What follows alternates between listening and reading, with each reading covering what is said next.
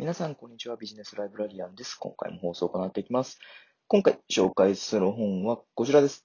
怠け者の時間術。はい。こちらは、えー、後藤時夫さんという方がね、書かれた本になります。えー、この方の本を私以前ね、読んだことがあるんですけども、非常にわかりやすくて面白い本です。はい。で、今回は何の話かというと、時間の使い方についてのお話です。皆さん時間うまく使えていますでしょうか？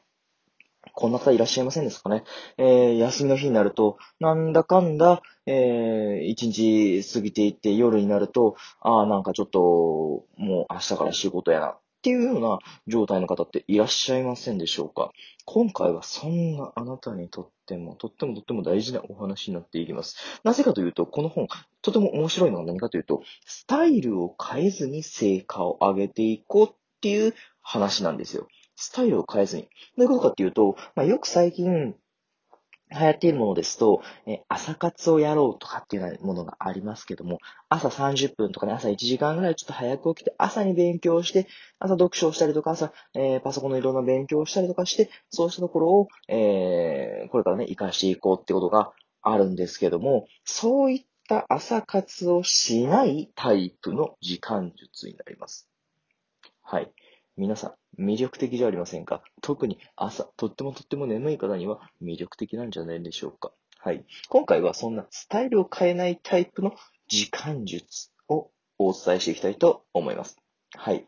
まず一つ目です。はい。えー、やはりね、仕組みを作るのはね、大変です。どういうことかっていうと、えー、寝る時間、起きる時間、こういったものはもう今までかつて自分がね、常日頃積み重ねてきたものによって出来上がった習慣になります。習慣を変えるっていうのはね、なかなかやっぱり非常に難しいことだと思います。特に自分の生理的な体の動き、働きですね。まあ、そういった生理的なところでの変化っていうのは非常に難しいところです。ですから、そういった寝る時間、起きる時間の変更をせずに、まずは自分の活躍できる時間帯を見つけていきましょう。じゃあ、そこから、えっ、ー、と、じゃあどうしたら時間うまくこなせれるんだって話なんですけども、まあ、いろいろ大事なことがありますけども、順番に話をしていきたいと思います。うんと、時間の密度っていう発想を、皆さん持ったことがあるでしょうか？同じ時間でもやはりどれだけの仕事をこなすかっていうのは人それぞれなんですよね。例えば、うんと定時が、まあ、だいたい8時から5時までだったとします。8時から5時まで。で、8時から5時までの定時の時間帯で、自分はもう絶対に定時に上がりたいからって言って、定時までの中でもう細かく何をするかを決めて、綿密にこの時間にこれをやる、これをやるっていう風で、作業の効率を高めてやっていく。そういった中身のね、濃い仕事、大事だと思いますし、逆に、うんともう自分はゆったりでもいいからね、定時これでもいいからゆったりと仕事していきたいんだっていう人は、うんと、ゆっくりと仕事をしていく。そういったこともありますよね。だからこそ、自分、1時間の中で、まあ1時間、例えばですけど、1時間の中で、どれだけの仕事量をこなしてやっていくかってことが非常に大事になっていきます。えっ、ー、と、時間の密度をぜひ考えて、えー、やってみてもらえるといいなというふうに思います。えっ、ー、と、次です。うんと、同時に物事を進めていきましょう。えっ、ー、と、まず仕事中、まあ、仕事の時にはね、仕事のことを集中して考えていらっしゃる方が多いかと思うんですけども、じゃあ、通勤時間とかって皆さんどう思いますか？通勤時間。通勤時間が例えばもう自分1時間かかるから大変なんだよっていうふうに思う方もいらっしゃるかもしれないですけども、逆に考えてください。1時間ある通勤時間、その時間帯何をしていますか？はい。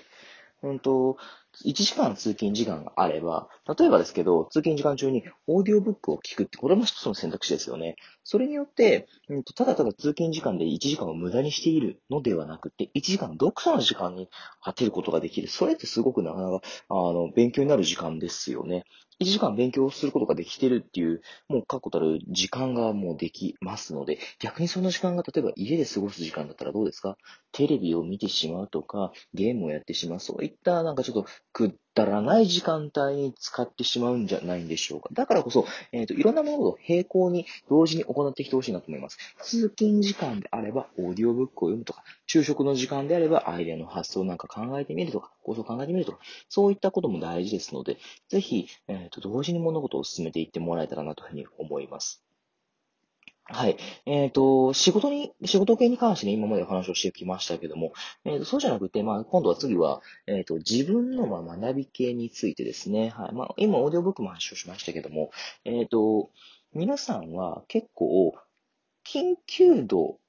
が高いものに時間をかけてしまっているんじゃないんでしょうか。例えばですけど、えっ、と、知り合いから来たメッセージに、もういちいち目を通して、すぐにもう返信する、すぐに返信する、すぐに返信する。それも大事ですけど、友達にとっても大事ですし、なんか他にも、えっ、と、まあ、急な来客に対応してとか、えー仕事のメールに、はい、あ、来たね、もうちょっと急いで返さなかった。も大事ですけども、緊急度が高いものより、やはりどちらかというと、重要度が高いものに時間をかけていってほしいなというふうに思います。どういうことかというと、えやはり人間関係を作ったりですとか、勉強、まあ、読書とかも含めて、英語の勉強とかそういったものもそうですし、そういったことに関しては、やはり、うんと、いつでもできることなんですよね。でも皆さん誰でもわかると思うんですけども、やっぱりそういうのってやっていった方がいいなってことわかるかと思うんですけども、そういった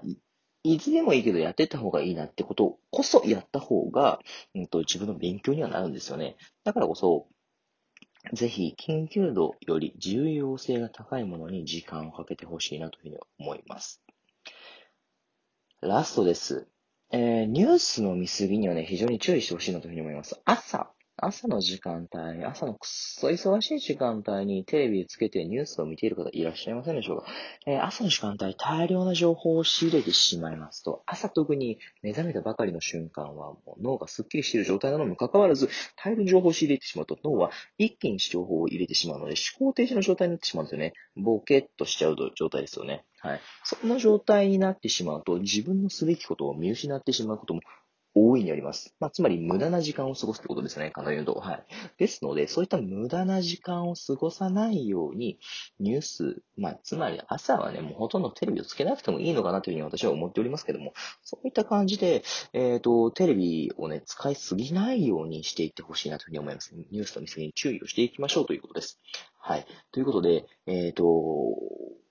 自分のね、まあ、ライフスタイルを変えずに、えー、どうやったら時間をうまく操れるかっていう話をこれまでさせていただきました。はい。ぜひ、うんと、